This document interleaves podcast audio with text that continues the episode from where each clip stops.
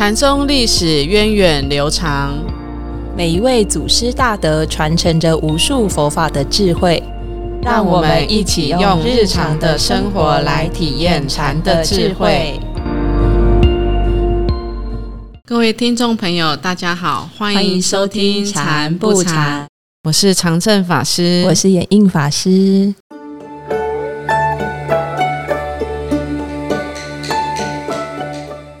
今天在新的录音室，对呀，听起来有没有不太一样？感觉有变 pro 专业级的感觉。大家有没有更近一点？Close。好，我我们在前几个礼拜哦，已经介绍了马祖道一门下的三个大弟子，其中两位哈，我们说洪州三大士，我们介绍了谁了呢？百丈怀海禅师，还有西塘智藏禅师。那这个星期我们要带大家认识的就是第三位大士。就是南泉普院禅师，等等。那我想讲到南泉普院，大家应该都耳熟能详的一个公案故事，就是南泉斩猫，对，非常的有名。嗯，但是大家知道南泉禅师是谁吗？可能还不是很熟悉，对不对？没错。好，那现在我们就来介绍南泉普院禅师，让大家来认识。嗯嗯，那普院禅师呢，其实他是本身是河南人。那他俗姓王嘛，所以他出家后出来弘化后，他就是对别人自称为王老师。王老师，哎，这个称谓很特别，对不对？没错，嗯，一般出家众都是的称称谓方式是什么？像我们互相称呼就会说法师某某法师。对，嗯嗯。那我看有一些地方，他们看到出家众，他们就会直接说师傅。对，喊师傅，对不对？那我我其实这个呃，每每个道场的称谓也会有一点点不一样。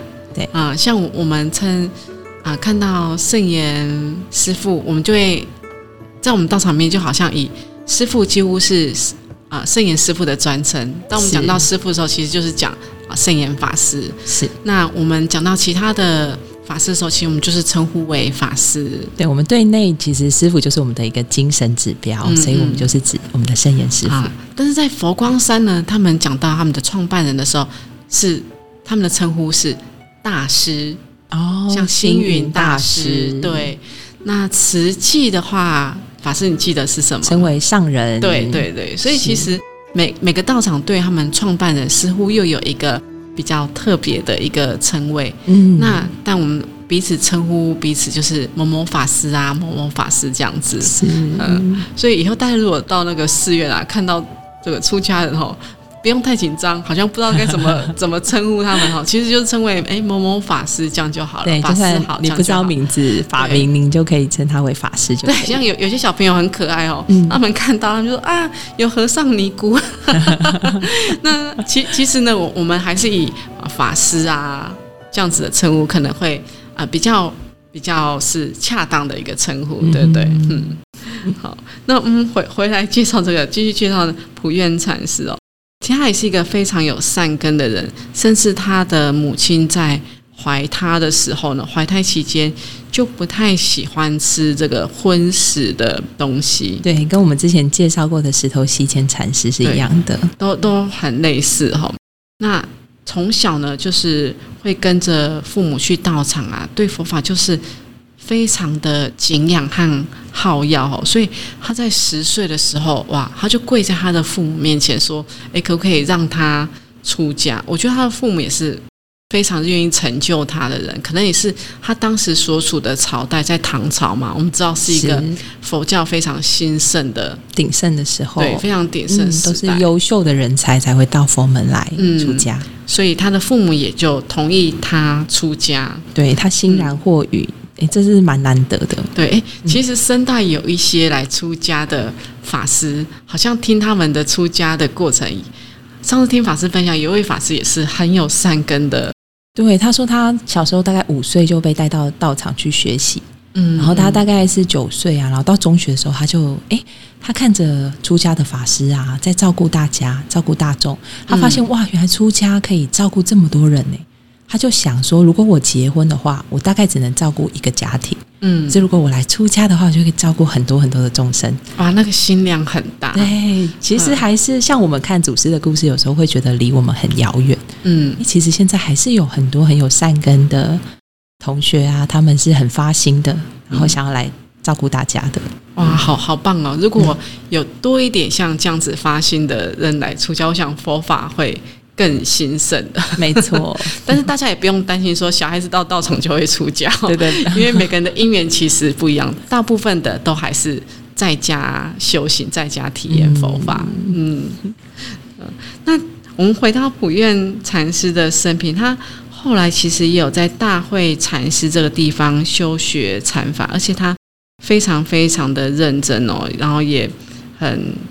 努力，即使他什么长冻疮啊，或者是长身身上长茧有一些状况，他其实他也都没有松懈下来。对，所以他他他前面这个修行的底子是非常的扎实的，对不对？从都从很基层做起。嗯，那那其实今天也跟法师在来的路上有聊到说，哎，我们出家这条路上，其实如果我们能够从基层做起的话，其实那个。走的会比较踏实，没错。我想各行各业其实也都是这样，对不对？嗯，就是可能如果我是一步一步慢慢去体验的话，我可能对哎不同的层次的众生也会更有同理心，更可以了解他们，然后自己的底会扎的比较稳固一点。像像前一阵子跟一个菩萨在聊起嘛，然后他现在大概是五十岁左右，嗯，然后他就说哦，他们现在要开始。培养接班人，然后说哇，五十岁就培养接班人，然后对啊，等到六十岁再培养太慢了。然后想到哦，原来他们这种企业在培养他们的下一代的时候，其实是非常谨慎的，而且他们培养的方式就不是像那种金丝雀的养法，就像那时候施工在培养师傅的时候，是。哈，就是把你丢到一个环境，或是就是给你在。没有什么条件支持下，你怎么去走出一条路？嗯，这样的成长好像更更有更快。对，因为他他会很很踏实，知道每一个环节。那等到他真的可以来领导这个企业，或是来领导生团的时候，他会能够很同理每个单位，也会很了解每个单位的一个运作。没错。所以培养接班人，我我们生代也是在培养下一代的接班人，嗯，所以都会让他们去乱每一个生活上的细节。对呀，其实禅宗的修行也是这样啊，就是在生活中去历练，生活中去体验，这个才是最最真实的一种修行方式。嗯，对，法师提到的是培养。嗯，接班人。嗯，然后我想到的一个还有就是培养我们的生死心这件事情啊。像那时候老婆她生病的时候，呃，他就开始面对他身体的问题，然后他要死亡这件事情，他要怎么去？面对，然后那时候我才三十岁，我就跟他说，其实这件事情就是其实不是等到年龄到了才要练习。我觉得我三十岁的时候，我就一直在练习这件事情，就是可能陪着老菩萨走过这一段路程，对，然后自己一直在练习他的视线，然后一直去看，哎，自己未来要怎么面对生死这件事情。嗯，其实是无论我们什么年龄、什么时候，我们都要一直去扣紧我们这个生命的嗯议题的，对，生命的意义。哇。真的法师也很有善根。好，那这普愿禅师呢？其实他在大会禅师那边，他休息就扎下了一个很好的底子，不管是禅学也好，或者是他自己本身的佛学的修养也好。那他等到三十岁，其实三十岁在那个年代应该算高龄，高龄对，才去受大戒哦。那之后也就到各地去参学，对，所以他是先在。呃，大会禅师那边学习，受完大戒之后才去参学。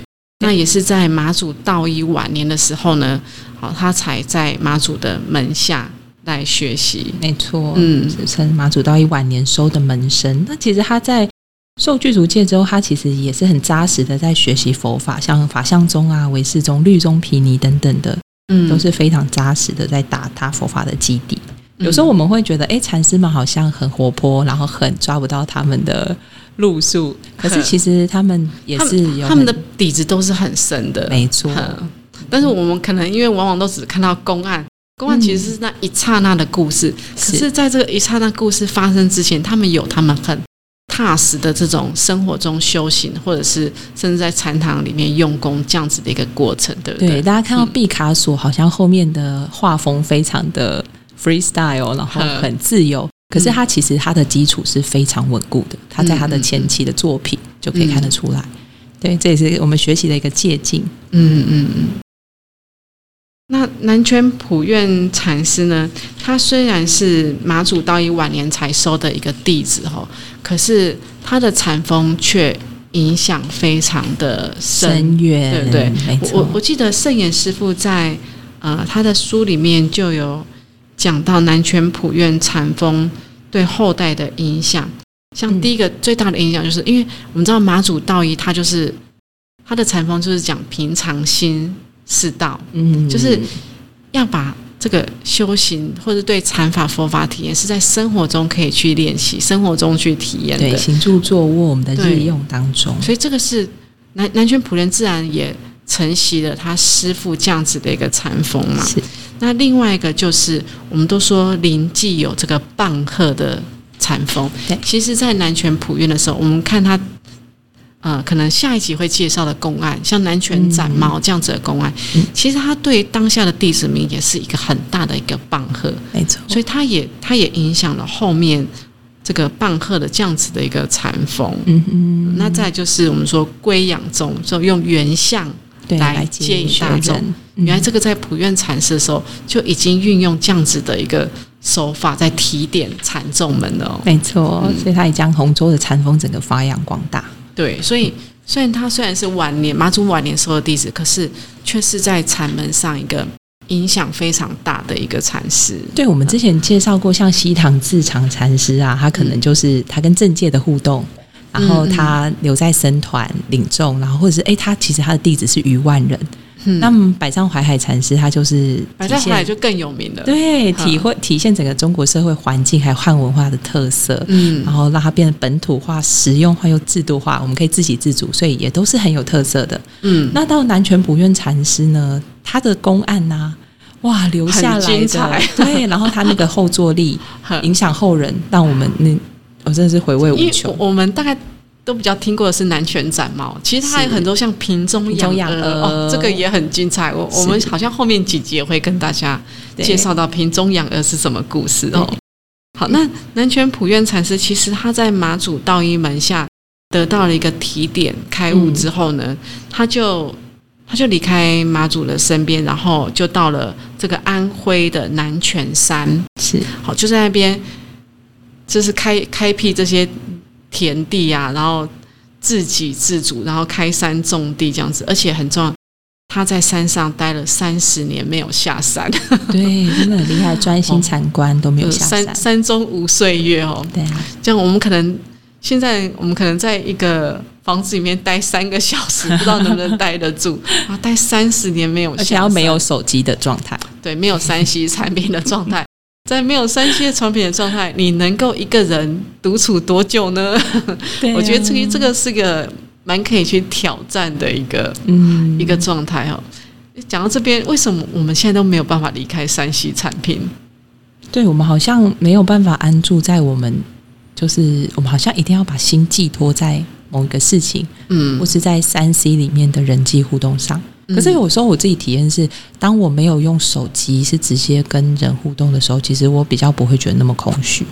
就我常常在等，如果我们在等讯息呀，嗯，就是在三 C 当中互动，有时候越互动完越空虚，可是又越放不下。而而且我发现说，不管是公事也好，私事也好，用那种语言文字在沟通的时候，嗯，其实我觉得难免会有一些误解的地方。为什么不就是当面可以沟通，甚至即使是用电话用。语言来沟通，那种感觉都会比较比较真实一点，对不对？不过我觉得很多的音乐牌就是它会在返璞归真。哎，像早期我们现在的 podcast 的方式，很像一种广播，好像又已经流失一段时间了。哎，最近又开始回来，好像跟疫情有关系。对，我相信人的心都还是会回到很简单、最简单的一个方式的方式。嗯，对。如果大家如果想挑战看看呢，其实我们可以从小的挑战开始来参加产一、产二，因为都不能使用三 C 产品，对不对？对呀，有时候我们自制力不好，我们需要环境共修的力量来帮助我们。嗯，好。那其实呃，讲到这个南泉普院，他在南泉山三十年，那后来下山的因缘哦，其实是。因为当时的一个高官呢，叫陆更，对，因为他很仰慕南泉禅师的道风嘛，于是呢，他就和其他的一些官员呢，特地到山上去迎请普愿禅师下山来弘法。哎，果然他下山没多久，短短几年之间，哦，跟着他学习的人呢，就越来越多，越来越多。嗯，其实可以看到。南泉禅师他其实都是随顺因缘的，他可以哎，真的在山山上三十年呢。然后形容他是这样，披着蓑衣，戴着斗笠，嗯，然后他就会去牧牛，然后混迹在樵夫还有牧童之间，就开山种田的感觉。对，然后自给自足。哎，可是当众生真的需要他的时候，请跟他请法，哎，他就会随顺因缘再来弘化。他可以独善其身，但是他也可以大开法言。对，我觉得非常厉害哦。好所以，其实南泉普院是中国禅宗历史上很重要的禅师。虽然我们今天是啊短短的介绍他的生平故事，但是其实他还有很多很有意思的公案故事流传下来。哎，这边忽然想到哈，他他刚才讲到他很重视日常生活中的修行嘛，对，所以他其实不喜欢去谈这种很玄妙、很高妙的一些。一些理论，他是很求实际的。那我记得看过一个故事，就是也是有一个啊参学游方的这个僧人哈，就来到南泉普院这边，就问他说：“哎，空中有一颗珠宝，我们怎么来取得呢？” 这个听起来好像有有一点点。有点玄妙哈，就空中有珠宝，我们怎么取得？那这个南泉普院禅师，我觉得他回答很有意思。他说他很认真回答他哦。他说，首先呢，你要去砍一些竹子哦，然后再把这些竹子呢做成梯子。那最后呢，要把这个梯子呢架在空中，然后去拿这个珠宝，那你就拿得到了。好，然后这个这个问他的这个圣人就说，可是空中怎么？把这个梯子架起来，对呀，又没有一个依靠，怎么架起来呢？然后这南拳普愿就回答他说：“那按照你这样子的逻辑，那我怎么又能够在空中取得这个珠宝呢？”哦，所以其实这个是他等于就是也是给他一个当头棒喝，就不用去谈这种玄妙高妙的道理，还是。脚踏实地，你这样回答我，我也是很认真的回答你。你就从踩竹子搭阶梯开始，对，很很有意思哦。我也可以回馈一个另外一个小故事，嗯啊，就是有一次啊，那个这个古院禅师他想要去游一个农庄，嗯，对，然后他他就是他就想心里就开始动念嘛，想要去那个田庄啊。出现那个田庄的方向啊，景象就他的心中出现。哎，结果他到那个田庄的时候，发现哎，那个田庄好像都知道他要来，嗯，也都准备好了。哇，他们都有神通。然后呃，他们就说哦，原来是土地公去先跟他们通报。那这时候这个禅师他就说啊，老僧修行不得力，我的心哦让神看到。那像我这桌菜，我就供神，供给土地公，我很惭愧。嗯，这样子其实就会可以看到禅师们还修行的时候。不只是他呈现的行为，他们是细致到他的念头，嗯，他都是会很留意的。然后生活当中所有的机缘，其实他都在修行用功。嗯，其实这样子类似的一个公案故事，好像也也听过，有几个禅师身上有发生过。嗯，就是当他们心中有所求的时候，嗯，那个其实都是会被看见的。其实说，与其被别人看见，不如他们自己也看到自己心中那个有所求的心。没错，自己心动了。对，心动了，翻动了。